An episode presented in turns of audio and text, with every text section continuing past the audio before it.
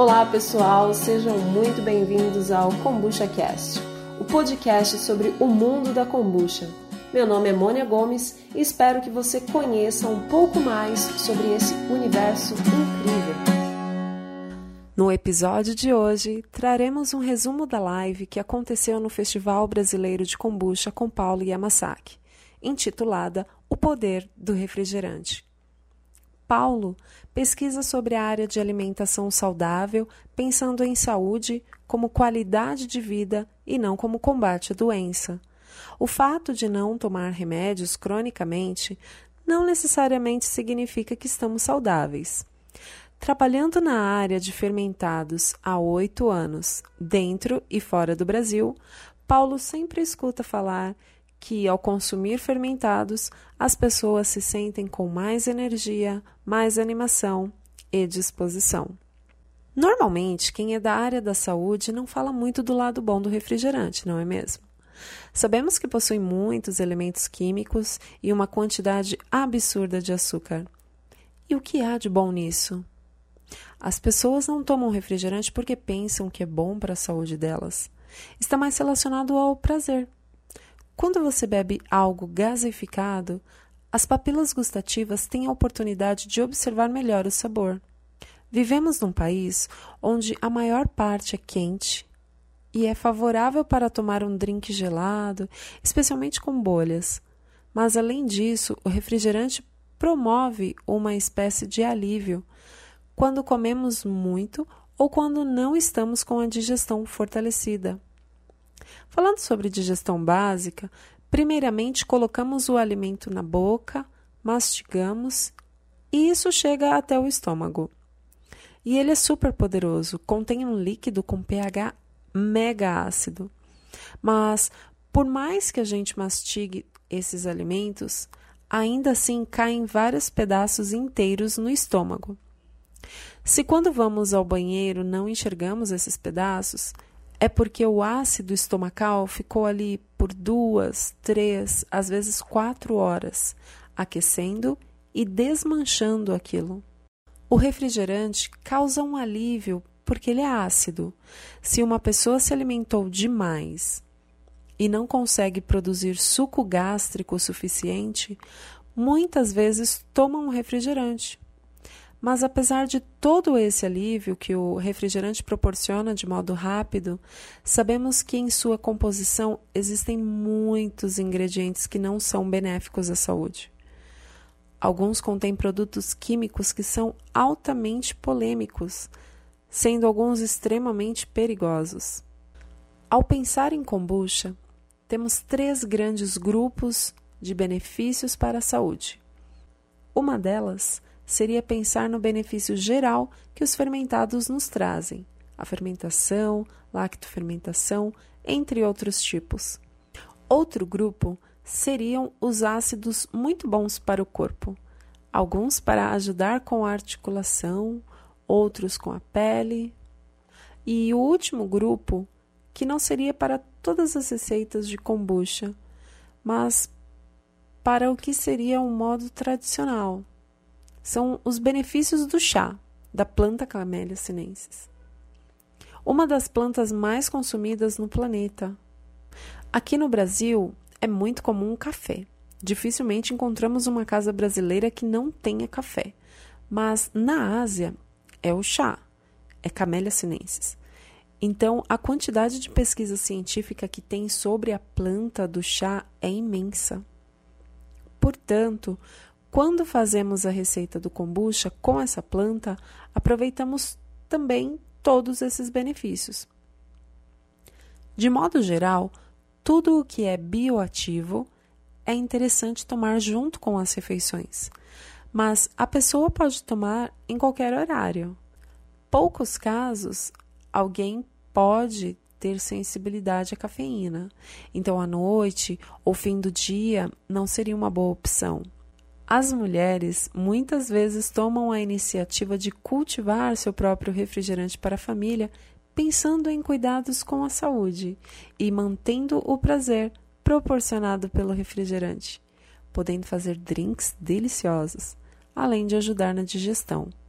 Ao colocar uma coisa ácida junto com a refeição, a tendência é economizar o serviço do corpo.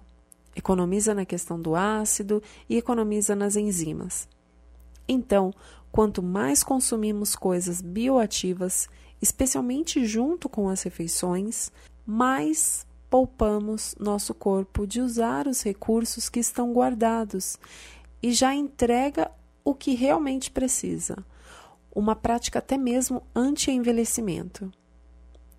Sobre a indigestão, é sempre bom lembrar que, tradicionalmente, ao pensar em saúde, o continente asiático é referência para Paulo.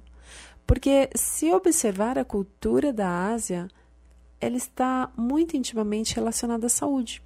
Analisando a fritura no Japão, ela vem com a chegada dos portugueses. As medicinas tradicionais asiáticas de vários países têm algo em comum. Maioria das vezes relacionam a má digestão como origem de várias doenças.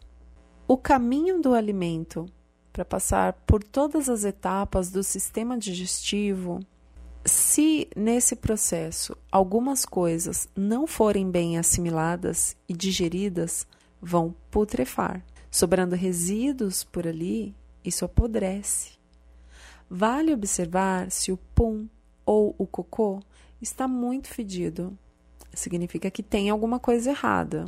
Precisamos comer as coisas, digerir, assimilar e excretar antes de putrefar. Alguma coisa errada durante esse processo pode ocasionar pé com cheiro desagradável, mau hálito, transpirar cheiro desagradável, fígado trabalhando demais, rins e até pulmões. O alimento fermentado é uma base para ajudar, é algo que impacta na vida das pessoas. No caso da kombucha, mesmo pasteurizada, carbonatada, não importa.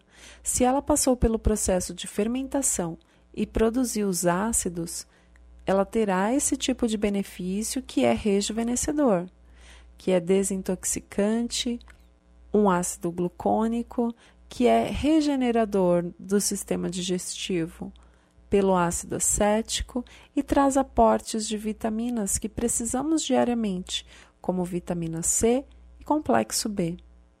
Apesar de cada kombucha ser única, com sua receita, seu tempo de fermentação, quanto mais tempo fermentando, melhor fica.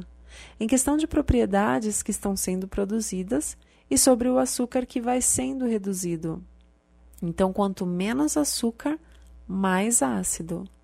Nos estilos de kombucha, temos as seguintes combinações de doçura e acidez: kombucha seca e ácida, kombucha doce e suave, assim como temos os estilos de vinho. Pensando na ideia que estamos trabalhando com a força da natureza, é interessante observar qual a melhor forma que você pode contribuir para ajudar esse processo natural. No caso da kombucha, pensar em como o microorganismo gosta. Afinal, é algo existente há mais de mil anos. Então, usar a água de fonte, água filtrada, a natureza se comporta melhor com recursos de melhor qualidade. Estamos fazendo um produto que a matéria-prima vai fazer a qualidade dele. Assim como a nossa alimentação vai fazer a qualidade do nosso corpo, da nossa fisiologia e da nossa mente. Aquilo que ingerimos influencia não apenas fisicamente, mas mexe também com os sentimentos. Como você se sente mais disposto, mais alerta, mais calmo. A construção das células, os materiais da grande obra do nosso corpo, é o alimento. O corpo tem uma ciência muito grande de peneirar. Mesmo aquilo que não seja um bom alimento, ele extrai e aproveita algo para sobreviver. Observamos que quando mudamos a alimentação, nosso corpo muda. Nossas células vão mudando e ao longo de 7, 10, 15 anos, depois de fazer uma mudança na alimentação, percebemos uma mudança de memória, concentração, disposição, dores, coisas muitas vezes crônicas, tem a possibilidade de mudar. como rinite, sinusite, alergia. Muitos começam a tomar kombucha devido a algum problema de saúde. Gastrite é clássico. Mas, claro, não é apenas a kombucha que faz todo esse milagre. A pessoa muda o estilo de vida e a kombucha, às vezes, é a ferramenta dessa transformação. Reduzir a quantidade de açúcar, melhorar a digestão dos alimentos, ter mais energia para fazer atividade física. Esses são os grandes pilares de um estilo de vida mais saudável.